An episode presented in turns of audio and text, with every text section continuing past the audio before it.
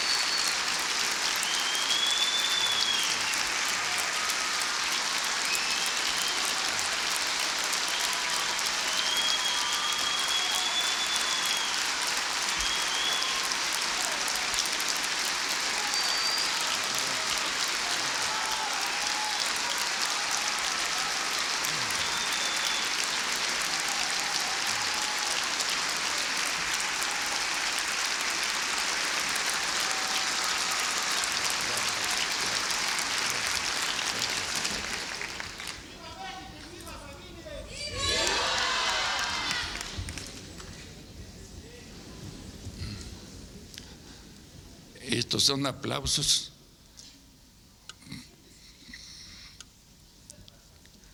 que lo lastiman a uno.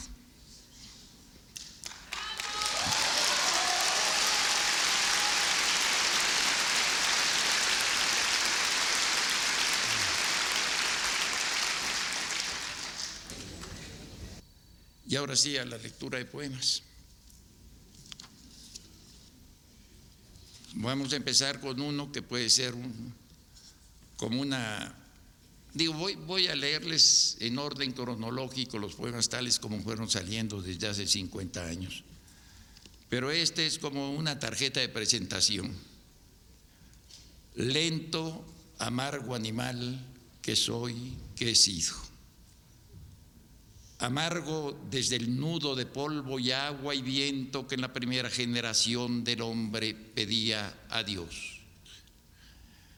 Amargo como esos minerales amargos que en las noches de exacta soledad, maldita y arruinada soledad sin uno mismo, trepan a la garganta y costras de silencio asfixian, matan, resucitan amargo como esa voz amarga, prenatal, presustancial, que dijo nuestra palabra, que anduvo nuestro camino, que murió nuestra muerte y que en todo momento descubrimos. Amargo desde dentro, desde lo que no soy, mi piel como mi lengua, desde el primer viviente anuncio y profecía lento desde hace siglos, remoto, nada hay detrás, lejano, lejos, desconocido, lento, amargo animal que soy, que he sido.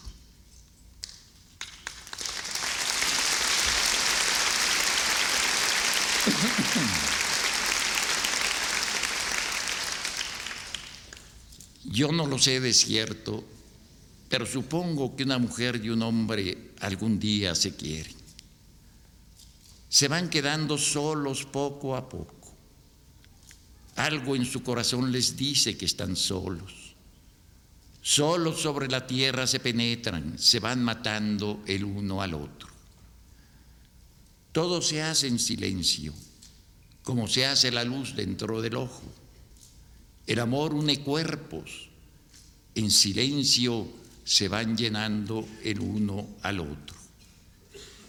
Cualquier día despiertan sobre brazos, piensan entonces que lo saben todo, se ven desnudos y lo saben todo. Yo no lo sé de cierto, lo supongo.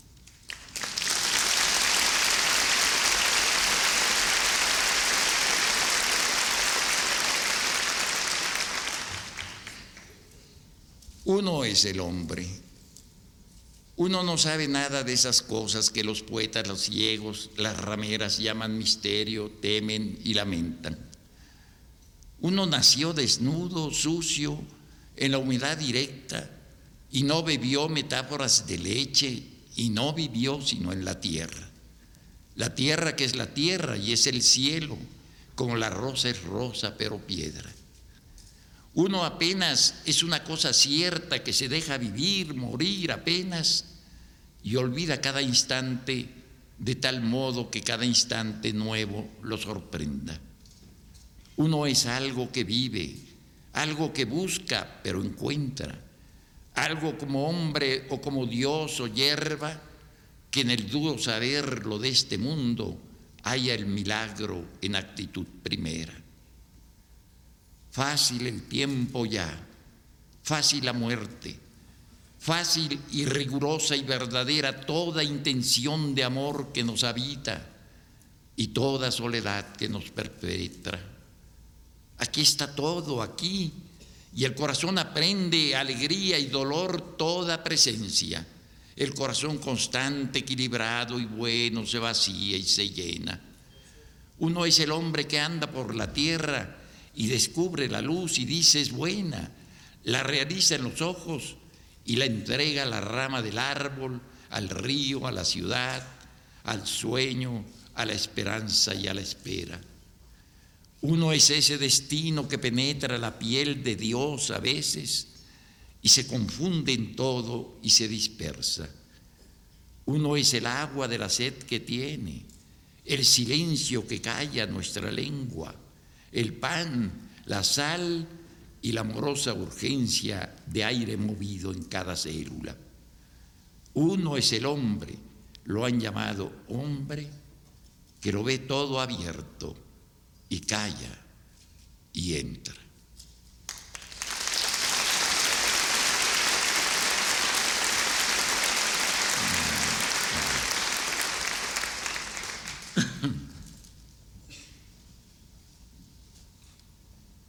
Los amorosos callan.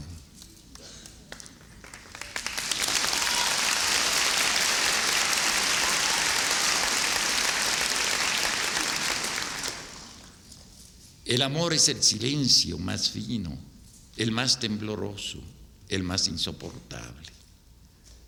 Los amorosos buscan, los amorosos son los que abandonan, son los que cambian, los que olvidan. Su corazón les dice que nunca han de encontrar, no encuentran, buscan. Los amorosos andan como locos porque están solos, solos, solos, entregándose, dándose a cada rato, llorando porque no salvan al amor.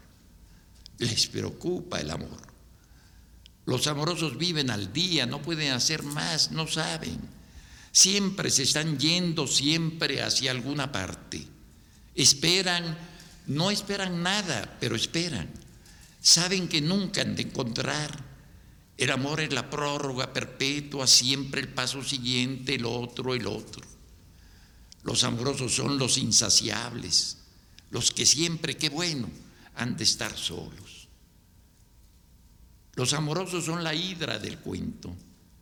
Tienen serpientes en lugar de brazos las venas del cuello se les hinchan también como serpientes para asfixiarlos. Los amorosos no pueden dormir porque si se duermen se los comen los gusanos. En la oscuridad abren los ojos y les cae en ellos el espanto. Encuentran alacranes bajo la sábana y su cama flota como sobre un lago. Los amorosos son locos solo locos, sin Dios y sin diablo. Los amorosos salen de sus cuevas temblorosos, hambrientos, a cazar fantasmas. Se ríen de las gentes que lo saben todo, de las que aman a perpetuidad verídicamente, de las que creen en el amor como en una lámpara de inagotable aceite. Los amorosos juegan a coger el agua, a tatuar el humo, a no irse. Juegan el largo y triste juego del amor. Nadie ha de resignarse. Dicen que nadie ha de resignarse. Los amorosos se avergüenzan de toda conformación. Vacíos, pero vacíos de una otra costilla, la muerte les fermenta detrás de los ojos. Y ellos caminan, lloran hasta la madrugada en que trenes y gallos se despiden dolorosamente. Les llega a veces un olor a tierra recién nacida, a mujeres que duermen con la mano en el sexo complacidas, a arroyos de agua tierna y a cocinas.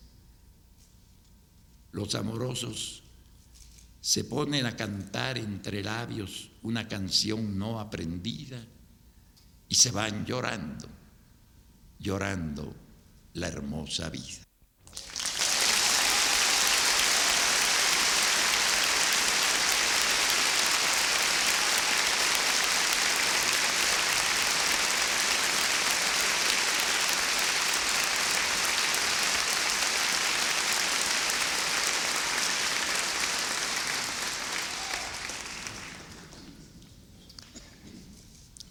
La cojita está embarazada. Se mueve trabajosamente, pero qué dulce mirada mira de frente. Se le agrandaron los ojos como si su niño también le creciera en ellos, pequeño y limpio. A veces se queda viendo quién sabe qué cosas, que sus ojos blancos se le vuelven rosas. Anda entre toda la gente trabajosamente no puede disimular, pero a punto de llorar, la cojita de repente se mira al vientre y ríe, y ríe la gente. La cojita embarazada ahorita está en su balcón y yo creo que se alegra cantándose una canción, cojita del pie derecho y también del corazón.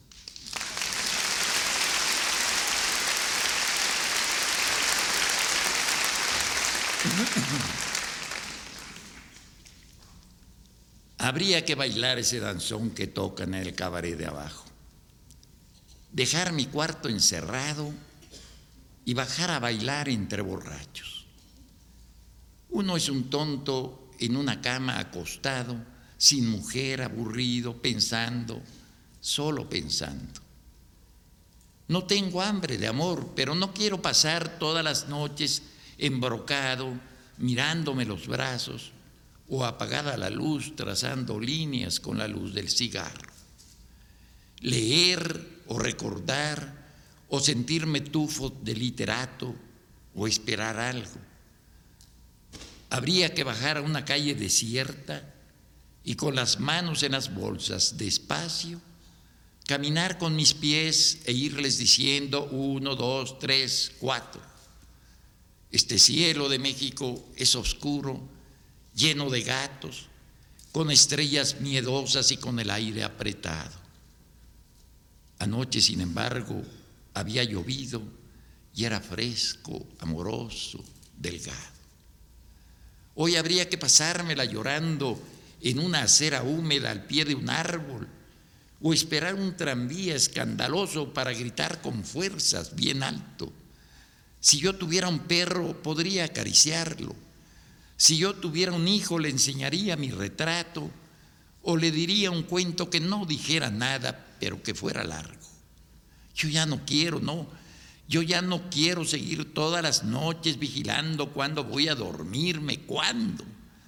Yo lo que quiero es que pase algo, que me muera de veras o que de veras esté fastidiado o cuando menos que se caiga el techo de mi casa un rato, la jaula que me cuente sus amores con el canario, la pobre luna a la que todavía le cantan los gitanos, y la dulce luna de mi armario, que me digan algo, que me hablen en metáforas como dicen que hablan. Este vino es amargo, bajo la lengua tengo un escarabajo. Qué bueno que se quedara mi cuarto toda la noche solo, hecho un tonto, mirando.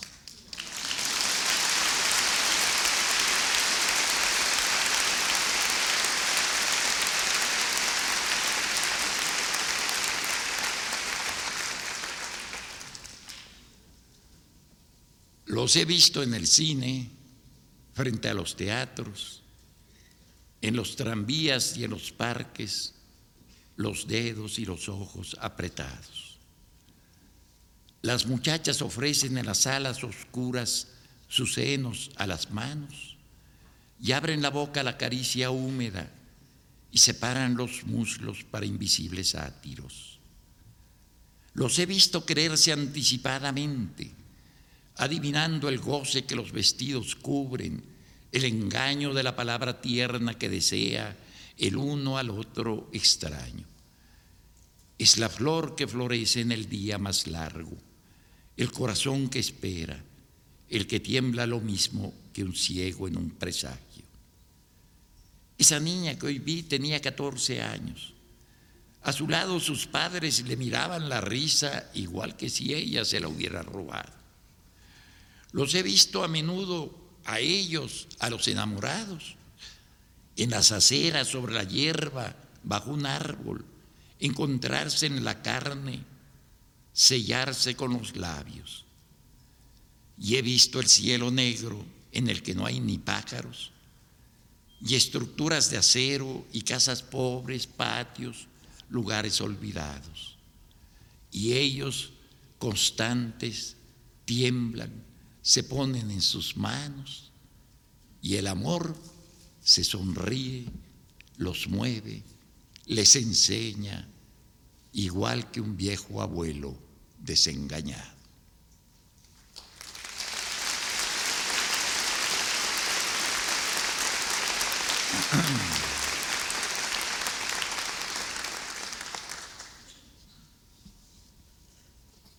Siempre estás a mi lado y yo te lo agradezco. Cuando la cólera me muerde o cuando estoy triste, untado con el bálsamo de la tristeza como para morirme, apareces distante, intocable, junto a mí. Me miras como a un niño y se me olvida todo. Y ya solo te quiero alegre, dolorosamente. He pensado en la duración de Dios en la manteca y el azufre de la locura, en todo lo que he podido mirar en mis breves días. Tú eres como la leche del mundo. Te conozco, estás siempre a mi lado más que yo mismo. ¿Qué puedo darte sino el cielo? Recuerdo que los poetas han llamado a la luna con mil nombres, medalla, ojo de Dios, globo de plata, moneda de miel, mujer, gota de aire pero la luna está en el cielo y solo es luna, inagotable, milagrosa como tú. Yo quiero llorar a veces furiosamente por no sé qué, por algo, porque no es posible poseerte, poseer nada, dejar de estar solo. Con la alegría que da ser un poema o con la ternura que en las manos de los abuelos tiembla, te aproximas a mí y me construyes en la balanza de tus ojos, en la fórmula mágica de tus manos. Un médico me ha dicho que tengo el corazón de gota, alargado como una gota, y yo lo creo porque me siento como una gruta en que perpetuamente cae, se regenera y cae perpetuamente. Bendita entre todas las mujeres tú que no estorbas Tú que estás a la mano como el bastón del ciego, como el carro del paralítico. Virgen aún para el que te posee, desconocida siempre para el que te sabe. ¿Qué puedo darte sino el infierno? Desde el oleaje de tu pecho en que naufraga lentamente mi rostro, te miro a ti hacia abajo hasta la punta de tus pies en que principia el mundo Piel de mujer te has puesto, suavidad de mujer y húmedos órganos en que penetro dulcemente, estatua derretida, manos derrumbadas con que te toca la fiebre que soy y el caos que soy te preserva. Mi muerte flota sobre ambos y tú me extraes de ella como el agua de un pozo, agua para la sed de Dios que soy entonces, agua para el incendio de Dios que alimento. Cuando la hora vacía sobreviene, sabes pasar tus dedos como un ungüento, posarlos en los ojos emplumados, reír con la yema de tus dedos. ¿Qué puedo darte ya sino la tierra? sembrado en el estiércol de los días, miro crecer mi amor como los árboles a que nadie ha trepado y cuya sombra seca la hierba y da fiebre al hombre. Imperfecta, mortal, hija de hombres verdadera, te usurpo, ya lo sé, diariamente, y tu piedad me usa a todas horas, y me quieres a mí, y yo soy entonces como un hijo nuestro largamente deseado. Quisiera hablar de ti a todas horas en un congreso de sordos, enseñar tu retrato a todos los ciegos que encuentre. Quiero darte a nadie para que vuelvas a mí sin haberte ido. En los parques en que hay pájaros y un sol en hojas por el suelo, donde se quiere dulcemente a las solteronas que miran a los niños, te deseo, te sueño. Qué nostalgia de ti cuando no estás ausente. Te invito a comer uvas esta tarde o a tomar café si llueve y a estar juntos siempre, siempre, hasta la noche.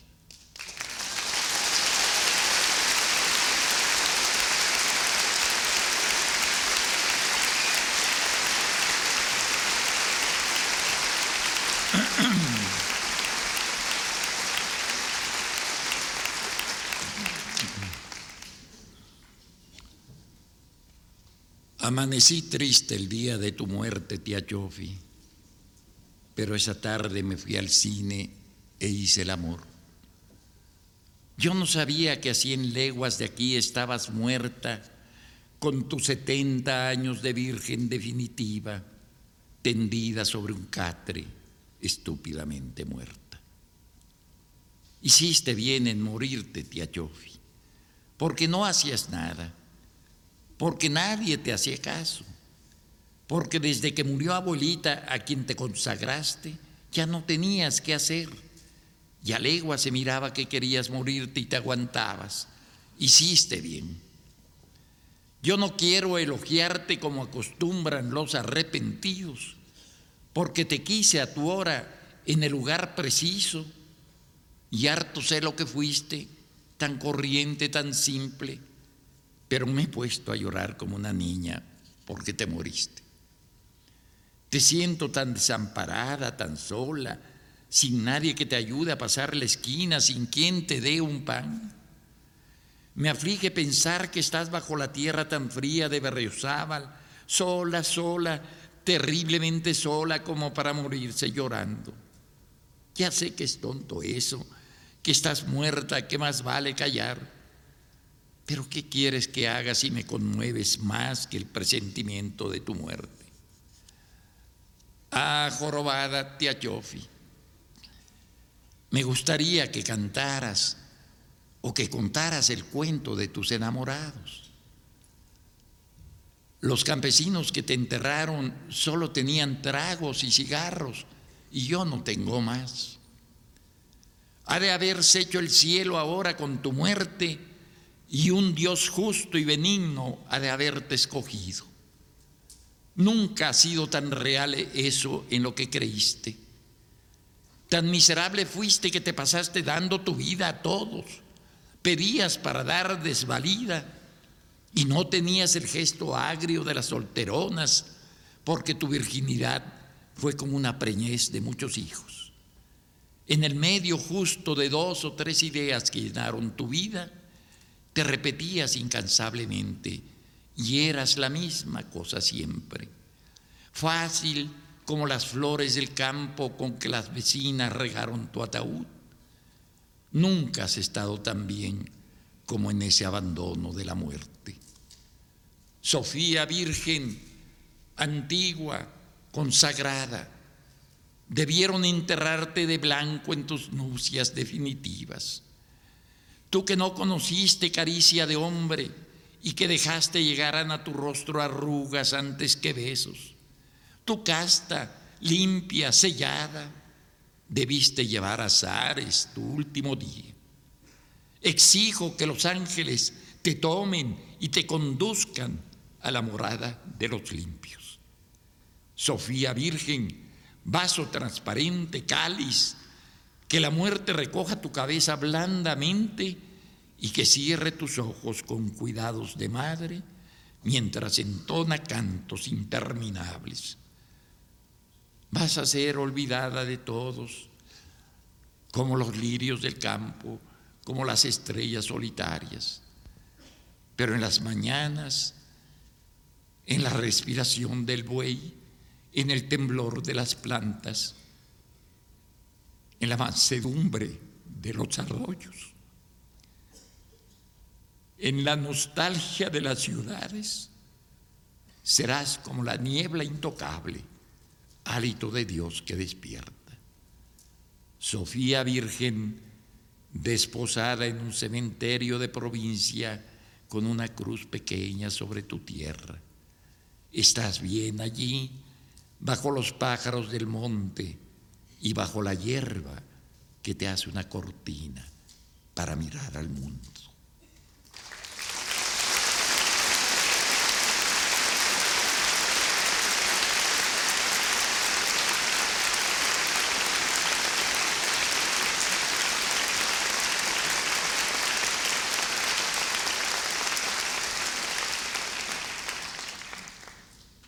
de otro libro de Adán lleva algunos fragmentos. ¿Has visto cómo crecen las plantas? Al lugar en que cae la semilla acude el agua. Es el agua la que germina, sube al sol. Por el tronco, por las ramas, el agua asciende al aire, como cuando te quedas viendo el cielo del mediodía y tus ojos empiezan a evaporarse. Las plantas crecen de un día a otro. Es la tierra la que crece. Se hace blanda, verde, flexible. El terrón enmohecido, la costra de los viejos árboles, se desprende, regresa. ¿Lo has visto? Las plantas caminan en el tiempo, no de un lugar a otro de una hora a otra hora. Esto puedes sentirlo cuando te extiendes sobre la tierra boca arriba y tu pelo penetra como un manojo de raíces y toda tú eres un tronco caído. Yo quiero sembrar una semilla en el río, a ver si crece un árbol flotante para treparme a jugar. En su follaje se enredarían los peces y sería un árbol de agua que iría a todas partes sin caerse nunca.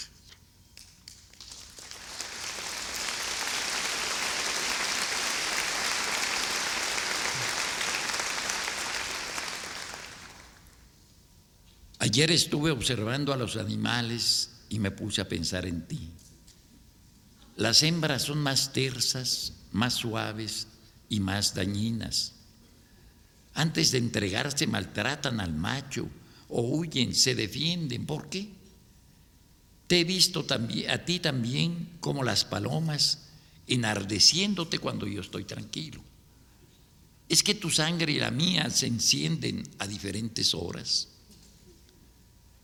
Ahora que estás dormida debía responderme. Tu respiración es tranquila y tienes el rostro desatado y los labios abiertos. Podrías decirlo todo sin aflicción, sin risas. Es que somos distintos. No te hicieron pues de mi costado, no me dueles. Cuando estoy en ti, cuando me hago pequeño y me abrazas y me envuelves y te cierras como la flor con el insecto, sé algo, sabemos algo. La hembra es siempre más grande de algún modo. Nosotros nos salvamos de la muerte, ¿por qué? Todas las noches nos salvamos, quedamos juntos en nuestros brazos y yo empiezo a crecer como el día. Algo he de andar buscando en ti algo mío que tú eres y que no has de darme nunca. ¿Por qué nos separaron? Me haces falta para andar, para ver, como un tercer ojo, como otro pie que solo yo sé que tuve.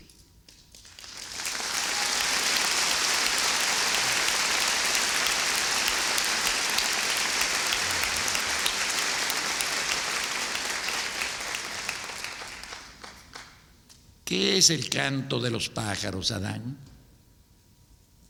Son los pájaros mismos que se hacen aire. Cantar es derramarse en gotas de aire, en hilos de aire, temblar. Entonces los pájaros están maduros y se les cae la garganta en hojas y sus hojas son suaves, penetrantes, a veces rápidas. ¿Por qué? Porque no estoy madura yo. Cuando estés madura, te vas a desprender de ti misma y lo que seas de fruta se alegrará y lo que seas de rama quedará temblando. Entonces lo sabrás. El sol no te ha penetrado como al día, estás amaneciendo. Yo quiero cantar, tengo un aire apretado, un aire de pájaro y de mí, yo voy a cantar. Tú estás cantando siempre sin darte cuenta. Eres igual que el agua. Tampoco las piedras se dan cuenta y su cal silenciosa se reúne y canta silenciosamente.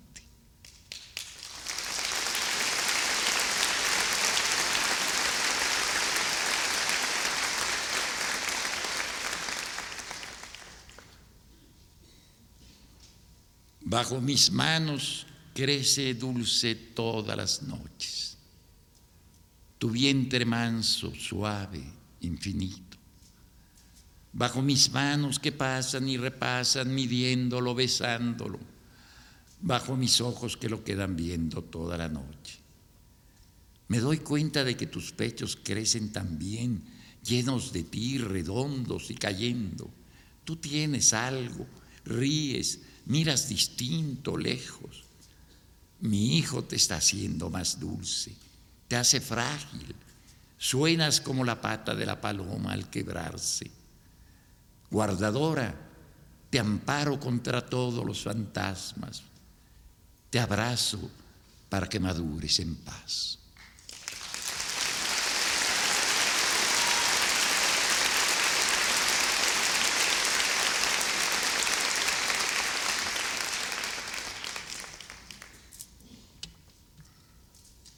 de otro libro ya del diario semanario. Te quiero a las 10 de la mañana y a las 11 y a las 12 del día.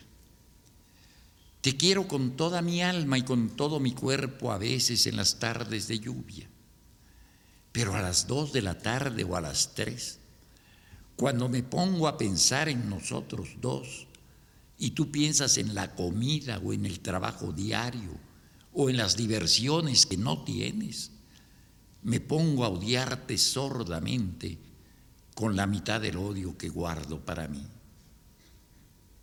Luego vuelvo a quererte cuando nos acostamos y siento que estás hecha para mí, que de algún modo me lo dicen tu rodilla y tu vientre, que mis manos me convencen de ello y que no hay otro lugar en donde yo me venga, a donde yo vaya, mejor que tu cuerpo.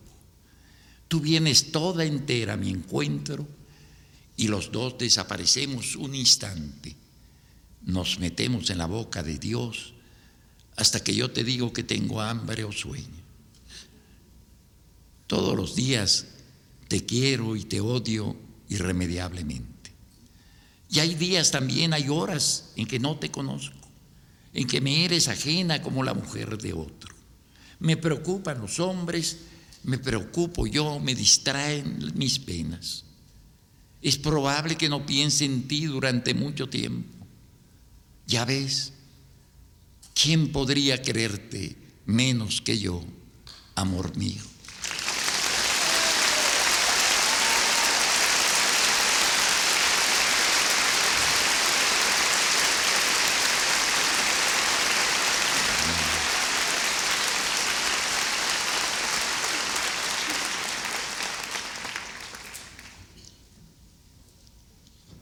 La procesión del entierro en las calles de la ciudad es ominosamente patética.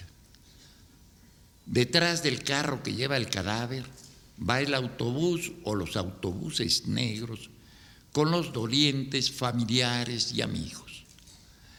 Las dos o tres personas llorosas a quienes de verdad les duele son ultrajadas por los claxones vecinos, por los gritos de los boceadores, por las risas de los transeúntes, por la terrible indiferencia del mundo. La carroza avanza, se detiene, acelera de nuevo y uno piensa que hasta los muertos tienen que respetar las señales del tránsito. Es un entierro urbano, decente y expedito. No tiene la solemnidad ni la ternura del entierro en provincia. Una vez vi a un campesino llevando sobre los ojos una caja pequeña y blanca. Era una niña, tal vez su hija. Detrás de él no iba nadie, ni siquiera una de esas vecinas que se echan el rebozo sobre la cara y se ponen serias como si pensaran en la muerte. El campesino iba solo a media calle, apretado el sombrero con una de las manos sobre la caja blanca. Al llegar al centro de la población, Iban cuatro carros detrás de él, cuatro carros de desconocidos que no se habían atrevido a pasarlo. Es claro que no quiero que me entierren, pero si algún día ha de ser, prefiero que me entierren en el sótano de la casa a ir muerto por estas calles de Dios sin que nadie se dé cuenta de mí. Porque si amo profundamente esta maravillosa indiferencia del mundo hacia mi vida, deseo también fervorosamente que mi cadáver sea respetado.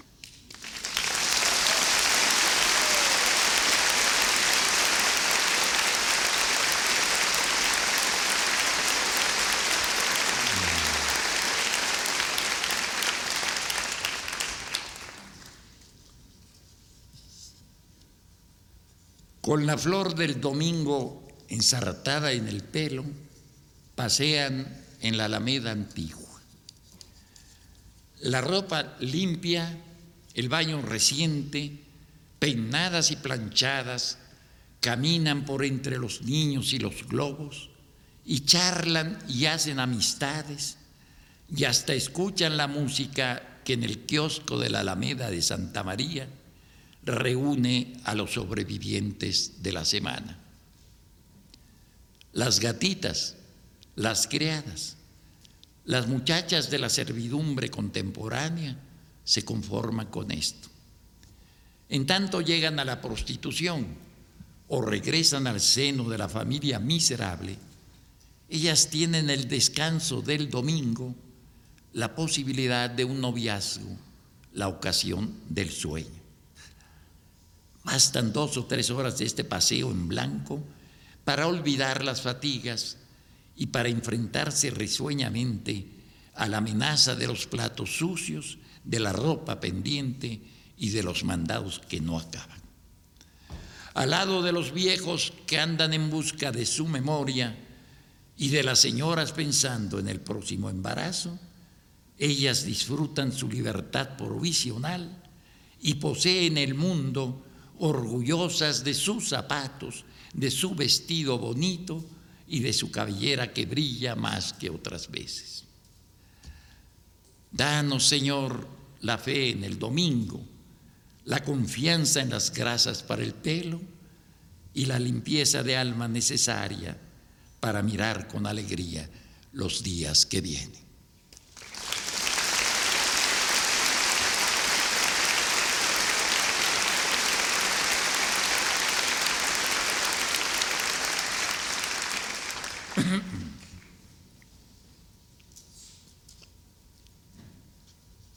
Tu cuerpo está a mi lado, fácil, dulce, callado.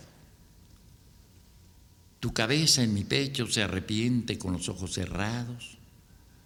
Y yo te miro y fumo y acaricio tu pelo enamorado.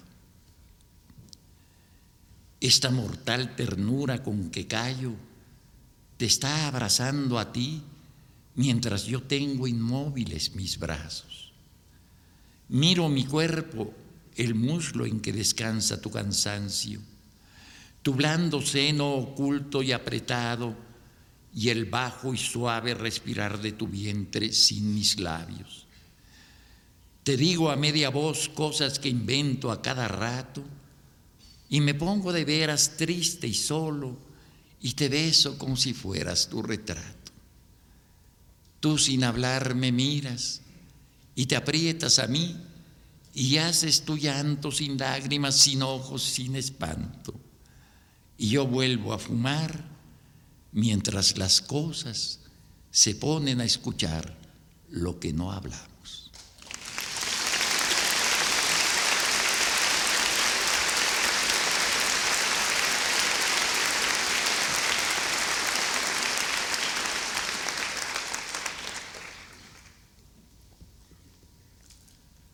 No es que muera de amor, muero de ti.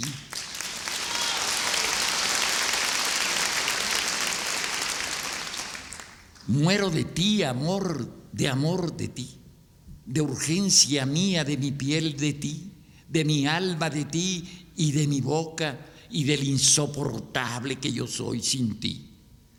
Muero de ti y de mí, muero de ambos, de nosotros, de ese desgarrado, partido, me muero, te muero, lo morimos. Morimos en mi cuarto en que estoy solo, en mi cama en que faltas, en la calle donde mi brazo va vacío, en el cine y los parques, los tranvías, los lugares donde mi hombro acostumbra tu cabeza y mi mano tu mano, y todo yo te sé como yo mismo. Morimos en el sitio que le he prestado al aire para que estés fuera de mí y en el lugar en que el aire se acaba, cuando te echo mi piel encima y nos conocemos en nosotros, separados del mundo, dichosa, penetrada y cierto, interminable.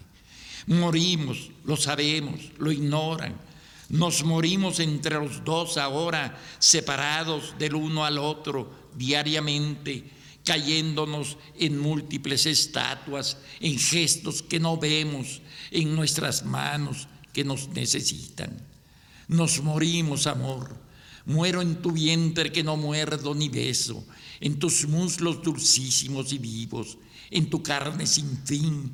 Muero de máscaras, de triángulos oscuros e incesantes. Me muero de mi cuerpo y de tu cuerpo, de nuestra muerte, amor muero, morimos. En el pozo de amor a todas horas, inconsolable a gritos, dentro de mí quiero decir, te llamo, te llaman los que nacen, los que vienen de atrás de ti, los que a ti llegan. Nos morimos, amor, y nada hacemos sino morirnos más hora tras hora, y escribirnos, y hablarnos, y morirnos.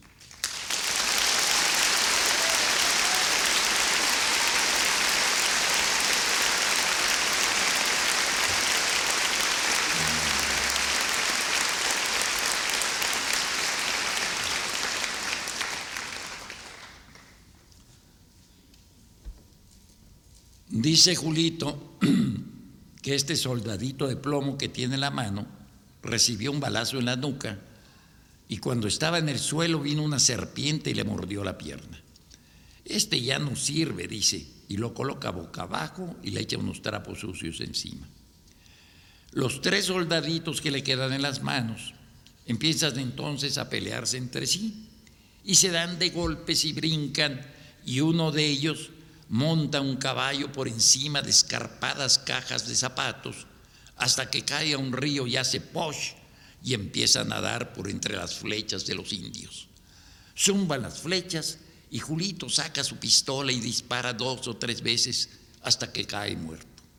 con las piernas y los brazos abiertos y extendidos y la cabeza inmóvil sobre el hombro derecho, yace Julito con los ojos cerrados, la mano abierta y la pistola a un paso de su mano. A almorzar, Julito, grita la mamá desde la cocina, y Julito brinca, se levanta como un resorte y montando un caballo que no conozco, se aleja gritando, voy mamá.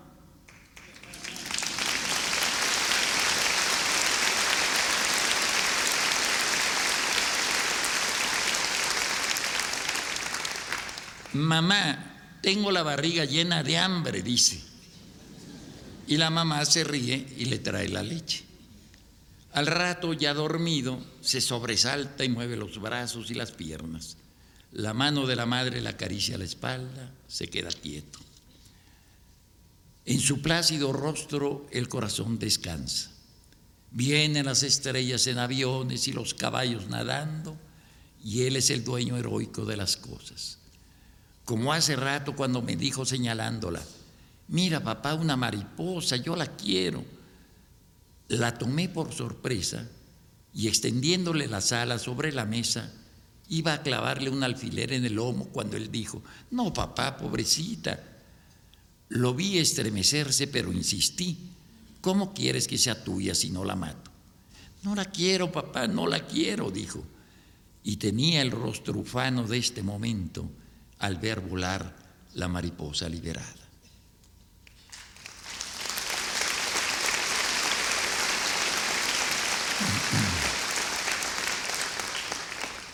Quiero una tota, digo a la hora del almuerzo, y Julito se apresura a corregirme. No se dice tota, papá, se dice Coca-Cola. Bueno, quiero una Coca-Cola. A los tres años y medio Julito aprende nuestro idioma después de habernos enseñado el suyo. Y su facultad de aprender es mayor que la nuestra de olvidar. Son muchas las voces que nos ha dado y de las cuales no podemos deshacernos. Compra unos pipis, le digo a mi mujer al entrar al, cine, al cine, y Julito me reprende, papá, son palomitas. Nos ha enseñado a gustar las películas de vaqueros y las aventuras de Tarzán y nos llama la atención sobre las avispas, las hormigas y los altamontes. ¿Cuántas cosas no le debemos a Julito? Sobre todo este espíritu que aprende a recrearse de nuevo en las cosas simples.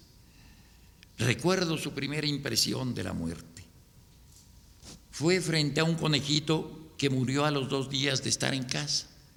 Julito me lo trajo de las patitas, tieso como un trocito de madera. No se mueve, papá, está muy feo. ¿Lo tiramos a la basura? Sí, tíralo, está feo. Y no creo que nadie, nadie, diga nada mejor acerca de la muerte ni de la vida.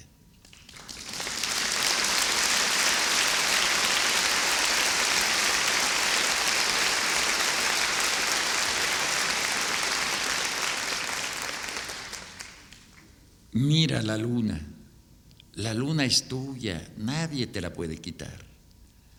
La has atado con los besos de tu mano y con la alegre mirada de tu corazón. Solo es una gota de luz, una palabra hermosa. Luna es la distante, la soñada, tan irreal como el cielo y como los puntos de las estrellas.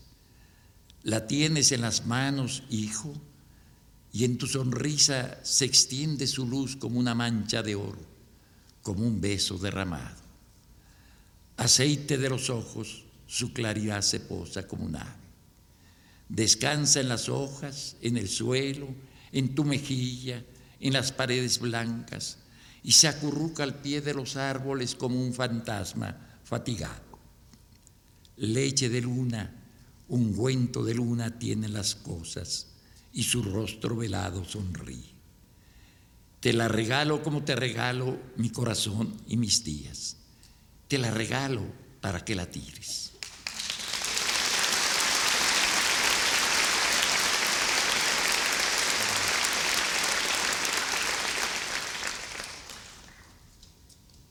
Esta noche vamos a gozar.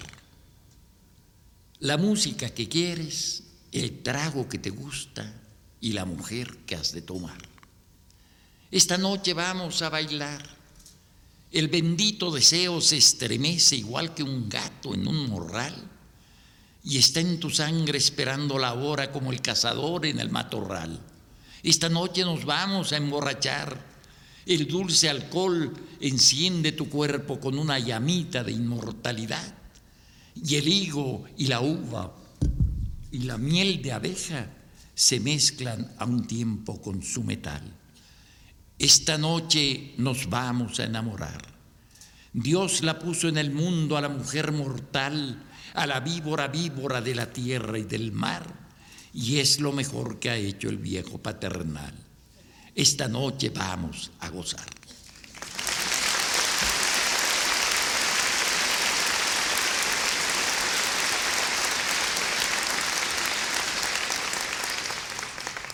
Todavía aguantan algunos otros poemas más. ¿Cuál? La luna. Tarumba, pensé en leer algunos fragmentos de Tarumba, pero si no se lee completo el poema, se, se le hace daño. ¿Cuál dijo?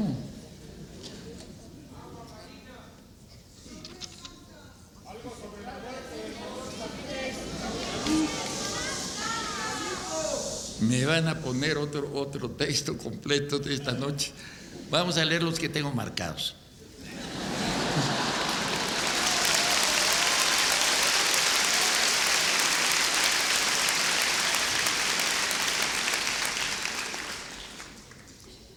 No es nada de tu cuerpo, ni tu piel, ni tus ojos, ni tu vientre ni ese lugar secreto que los dos conocemos, fosa de nuestra muerte, final de nuestro entierro.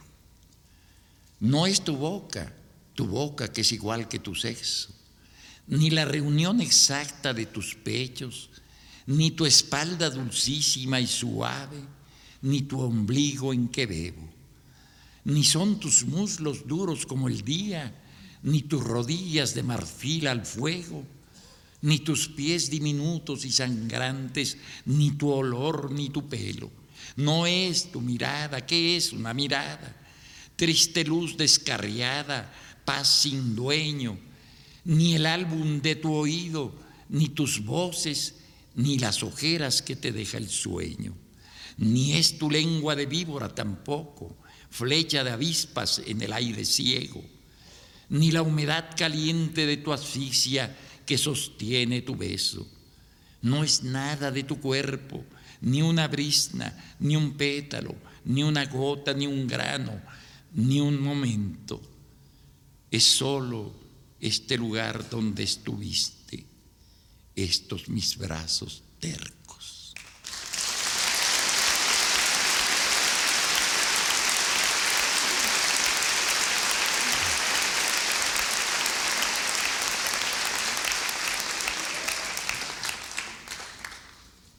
He aquí que estamos reunidos en esta casa como en el arca de Noé. Blanca, Irene, María y otras muchachas, Jorge, Eliseo, Oscar, Rafael. Vamos a conocernos rápidamente y a fornicar y a olvidarnos. El buey, el tigre, la paloma, el lagarto y el asno, todos juntos bebemos y nos pisamos y nos atropellamos en esta hora que va a hundirse en el diluvio nocturno. Relámpagos de alcohol cortan la oscuridad de las pupilas y los truenos y la música se golpean entre las voces desnudas. Gira la casa y navega hacia las horas altas. ¿Quién te tiene la mano, Magdalena, hundida en las almohadas? Qué bello oficio el tuyo de desvestirte y alumbrar la sala. Haz el amor, paloma, con todo lo que sabes, tus entrenadas manos, tu boca, tus ojos, tu corazón experto. He aquí la cabeza del día, Salomé, para que bailes delante de todos los ojos en llamas.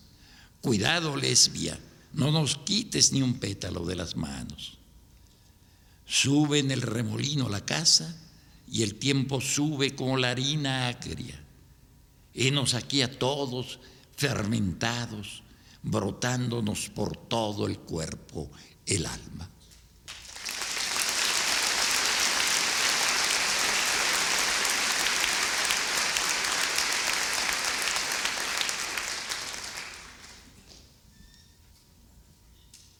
Espero curarme de ti en unos días. Debo dejar de fumarte, de beberte, de pensarte. Es posible. Siguiendo las prescripciones de la moral en turno, me receto tiempo, abstinencia, soledad. ¿Te parece bien que te quiera nada más una semana? No es mucho ni es poco, es bastante. En una semana se puede reunir todas las palabras de amor que se han pronunciado sobre la tierra y se les puede prender fuego. Te voy a calentar con esa hoguera del amor quemado. Y también el silencio, porque las mejores palabras del amor están entre dos gentes que no se dicen nada. Hay que quemar también ese otro lenguaje lateral y subversivo del que ama Tú sabes cómo te digo que te quiero cuando digo que calor hace, dame agua, sabes manejar, se hizo de noche.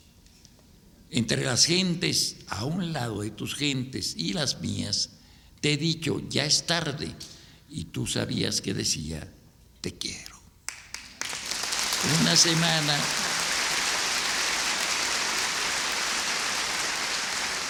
Una, una semana más para reunir todo el amor del tiempo, para dártelo, para que hagas con él lo que tú quieras, guardarlo, acariciarlo, tirarlo a la basura. No sirve, cierto. Solo quiero una semana para entender las cosas, porque esto es muy parecido a estar saliendo de un manicomio para entrar a un panteón.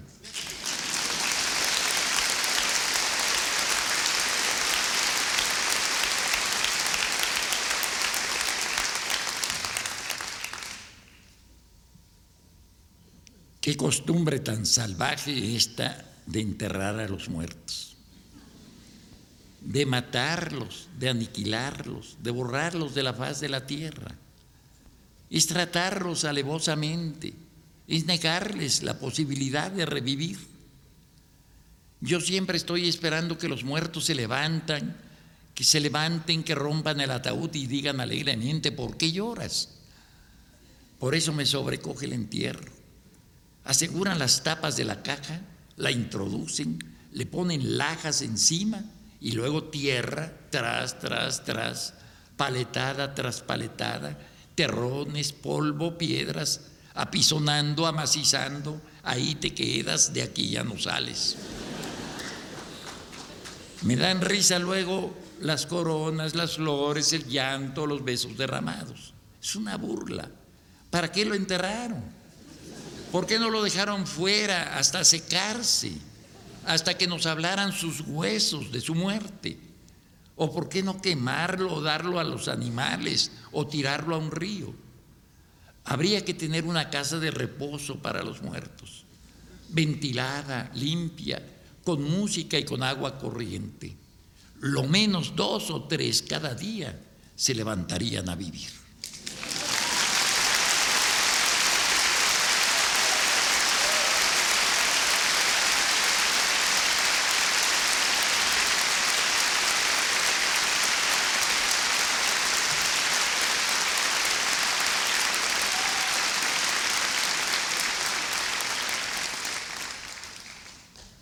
Ya tenemos una hora. ¿Aguantan más?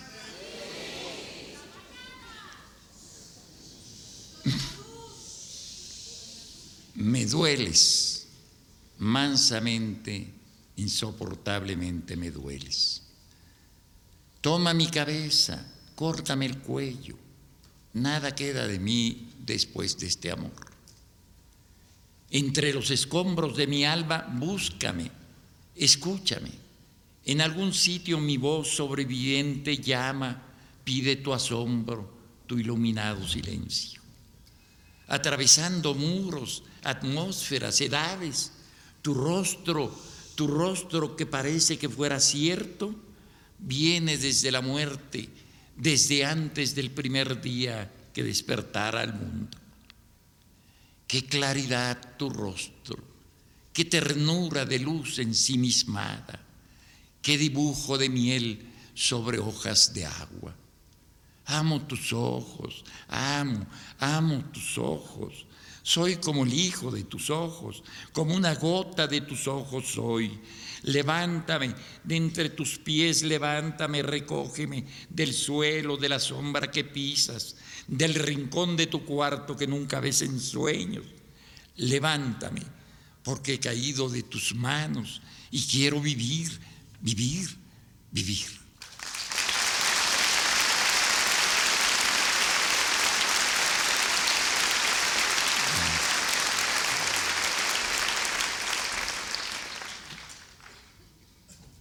un fragmento de poema de Doña Luz. Porque también no se puede, son poemas que están tan unidos que no se pueden fragmentar, Pero voy a leer un fragmento porque se puede desprender un poco. Dice, la, caja, la casa me protege del frío nocturno, del sol del mediodía, de los árboles derribados, del viento de los huracanes, de las achachanzas del rayo de los ríos desbordados, de los hombres y de las fieras. Pero la casa no me protege de la muerte. ¿Por qué rendija se cuela el aire de la muerte? ¿Qué hongo de las paredes? ¿Qué sustancia ascendente del corazón de la tierra es la muerte? ¿Quién me untó la muerte en la planta de los pies el día de mi nacimiento?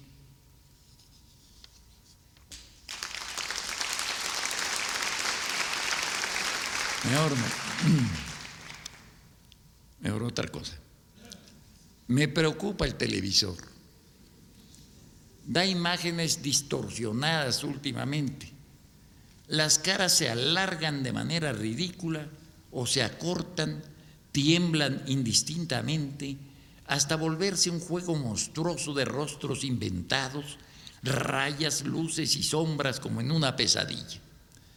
Se oyen las, palabras claramente, la música, los efectos de sonido, pero no corresponden a la realidad.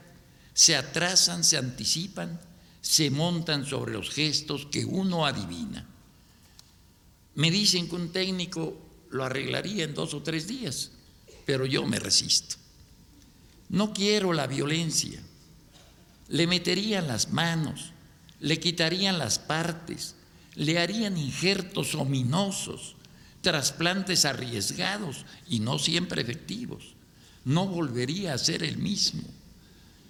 Ojalá que supere esta crisis, porque lo que tiene es una fiebre tremenda, un dolor de cabeza, una náusea horrible que lo hacen soñar estas cosas que vemos.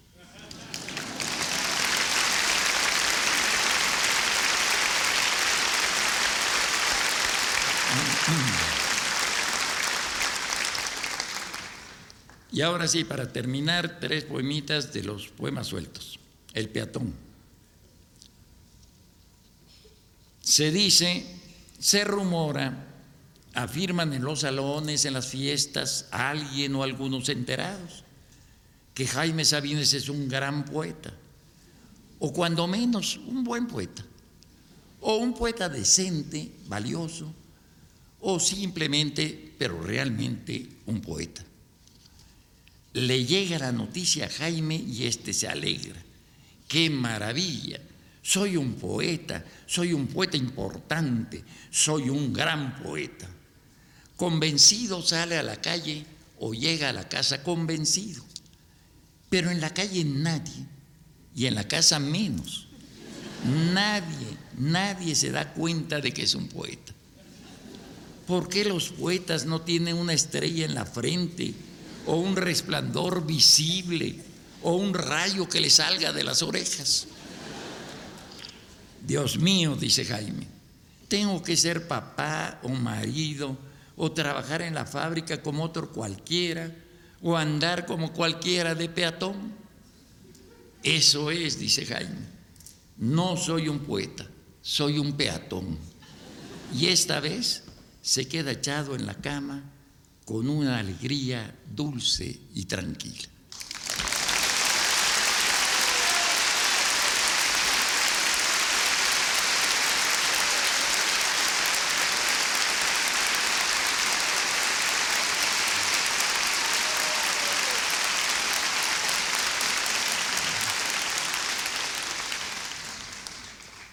pensándolo bien, me dicen que debo hacer ejercicios para adelgazar, que alrededor de los 50 son muy peligrosos la grasa y el cigarro, que hay que conservar la figura y dar la batalla al tiempo, a la vejez. Expertos bien intencionados y médicos amigos me recomiendan dietas y sistemas para prolongar la vida unos años más. Lo agradezco de todo corazón, pero me río de tan vanas recetas y tan escaso afán. La muerte también ríe de todas esas cosas. La única recomendación que considero seriamente es la de buscar mujer joven para la cama, porque a estas alturas la juventud solo puede llegarnos por contagio.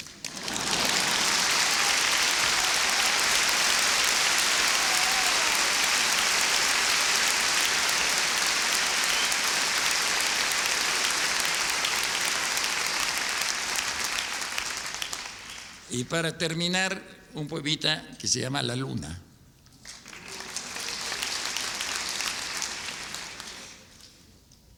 La luna se puede tomar a cucharadas o como una cápsula cada dos horas. Es buena como hipnótico y sedante y también alivia a los que se han intoxicado de filosofía. Un pedazo de luna en el bolsillo es mejor amuleto que la pata de conejo. Sirve para encontrar a quien se ama, para ser rico sin que lo sepa nadie y para alejar a los médicos y las clínicas. Se puede dar de postre a los niños cuando no se han dormido y unas gotas de luna en los ojos de los ancianos ayudan a bien morir.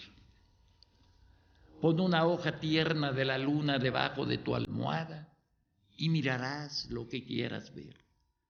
Lleva siempre un frasquito del aire de la luna para cuando te ahogues y dale la llave de la luna a los presos y a los desencantados. Para los condenados a muerte y para los condenados a vida, no hay mejor estimulante que la luna en dosis precisas y controladas.